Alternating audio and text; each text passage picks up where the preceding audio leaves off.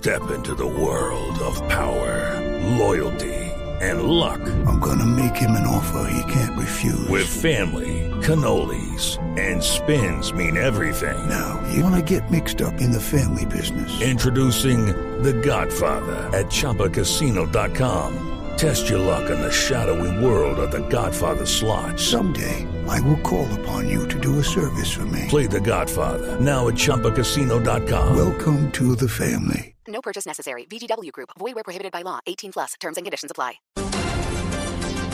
10 de la noche, un minuto. A esto le actualizamos las noticias más importantes de las últimas horas en Colombia y en el mundo. Las autoridades de Bogotá indicaron que ya está bajo control el incendio forestal que por más de nueve horas persistió en los cerros nororientales de Bogotá. Allí se encuentra Julián Camilo Amado con el reporte oficial. Julián Camilo, buenas noches. Hola, buenas noches. Eh, Pues mire, a esta hora se intensifican las labores de los bomberos y de las autoridades de socorro en este sector, en la vía La Calera, y no porque se hayan extendido las llamas, simplemente porque ya están controlados todo el borde del incendio y sigue la llama viva es en el centro, en el foco. Entonces ya es poco, según nos han informado aquí las autoridades de rescate, lo que falta por controlar este incendio. A esta hora trabajan más de 60 hombres de los bomberos y también se ha sumado el grupo de rescate del FOFAE y también miembros del Ejército Nacional. A esta podemos ver, le cuento, Julián, algunos focos encendidos, algunos troncos que siguen encendidos aquí muy cerca de donde pasan los vehículos, donde también se ha generado un fuerte trancón, una fuerte combustión en ambos sentidos, quienes van al del municipio de La Cadera y quienes bajan. A mucha gente caminando porque el tráfico es realmente complicado a pesar de que ya son más de las 10 de la noche. Estaremos atentos a la información de este incendio que ha, se ha propagado durante toda la tarde aquí en el norte de Bogotá. Gracias, Julián Camilo Amado, por ese completo informe. Y otro incendio se registró en zona residencial del oriente de Neiva esta noche. La emergencia logró ser controlada por los bomberos de la capital huilense. Detalles con Silvia Lorena Artunduaga. Emergencia por un incendio forestal en la zona alta de Neiva se registró hacia las 6 y 30 de la noche del sábado. El cuerpo de bomberos voluntarios de la ciudad atendieron el hecho que logró ser controlado, dejando como saldo una hectárea y media de afectación. De acuerdo con la información frente a los incendios forestales, el municipio cuenta con un plan de emergencia y contingencia establecido con organismos de socorro, especialmente el cuerpo de bomberos oficiales de Neiva. Oscar Bernal, sargento del cuerpo de bomberos de la ciudad.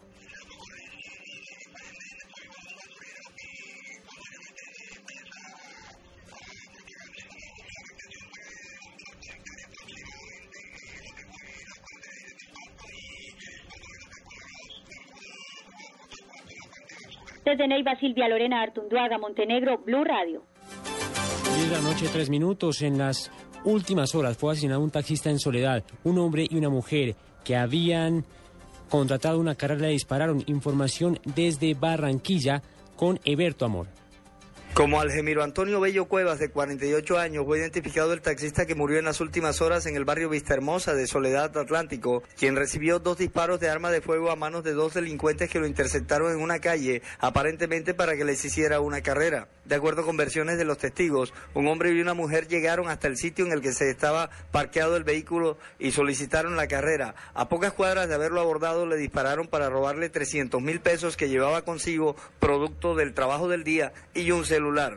El taxista alcanzó a ser llevado a un centro asistencial cercano, pero llegó sin signos vitales. Algemiro Bello Cuevas llevaba 26 años trabajando como taxista y deja tres hijos. En Barranquilla, Eberto Amor Beltrán, Blue Radio. 10 de la noche, 4 minutos, y un hombre fue asesinado en la localidad de Engativá, esto en Bogotá, por un hincha de millonarios, cuando este intentaba defender a su hijo de una riña que se inició, porque el menor vestía una camiseta de Santa Fe. ¿Cuál es la historia, Juliana Moncada? Un hincha de millonarios acabó con la vida de Pedro Contreras, un militar retirado que por intervenir en una riña para defender a su hijo, quien es seguidor del equipo Santa Fe, recibió una puñalada y murió. Los testigos del hecho hablaron con Blue Radio. Se abalanzan ellos contra el, contra el señor y el hijo, lo, lo, lo, apuñalan, al hijo le pegan patadas, no se, no se deja apuñalar. Cosas que pasaron en cuestión de segundos, los chicos de Millonarios atacaron a, al padre del chico de Santa Fe y fue fulminante, o sea, fue, lo mataron. Los familiares de la víctima de 66 años aseguraron que ya hay retratos hablados de los agresores y piden justicia. Cristian Osorio, sobrino de la víctima. Nunca lo vi en un problema una persona íntegra dentro de todo el sentido de la palabra. Según el coronel Nelson Díaz, comandante de la localidad de Engativá, la policía está recogiendo testimonios para continuar con la investigación y confirmó que se trató de un caso de intolerancia. No de pronto permitir que la persona diga algo frente al equipo de fútbol contrario y ahí es donde se desprende una riña. Juliana Moncada, Blue Radio.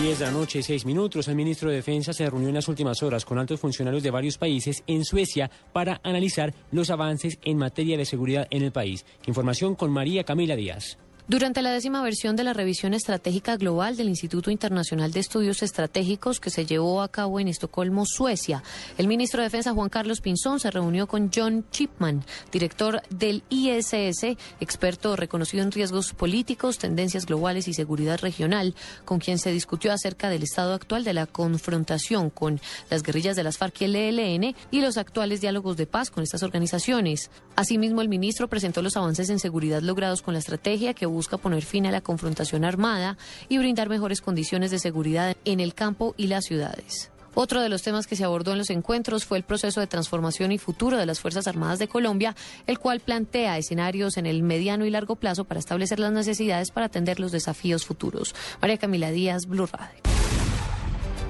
10 de la noche, 7 minutos. En información internacional fue una jornada violenta en el mundo, además de la masacre de por lo menos 39 personas en un centro comercial de Nairobi, en Kenia. En Irak, otros hechos violentos dejan medio centenar de víctimas. Miguel Garzón. Al menos 51 personas murieron a causa de una serie de atentados con explosivos ocurridos en un barrio chií de Bagdad.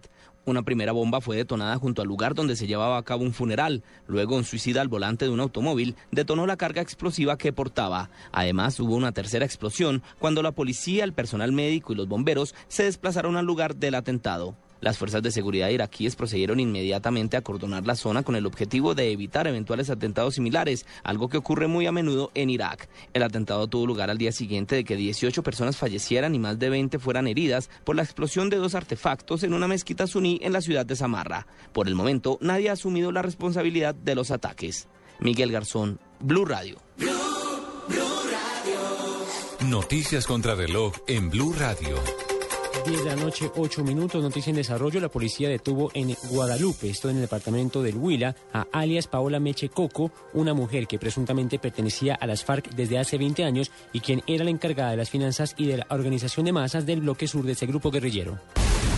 La cifra está ahora los 298 heridos que han sido trasladados desde el centro comercial de Nairobi tomado por un grupo radical somalí tras un cruento ataque que según reportes oficiales deja de momento 39 personas muertas.